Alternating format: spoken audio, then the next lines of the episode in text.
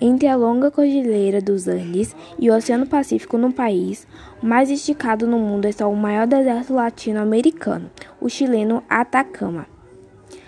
A aridez domina a região e os municípios próximos são quase 1.500 quilômetros de extensão, onde a média de chuvas é de 0,1 mililitro ao ano, com áreas onde a água fica sem cair por séculos. Nesse mar de sequidão fica a região Coquimbo, no município de Xungungu, e é banhado pelo mar e onde choveu apenas cinco vezes em todo o ano de 2013.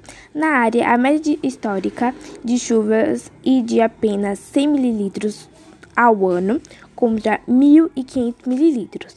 Em São Paulo, por exemplo, mas ao contrário da capital paulista, aqui falta água, é possível tirá-la do ar. O que acontece em Coquimbo?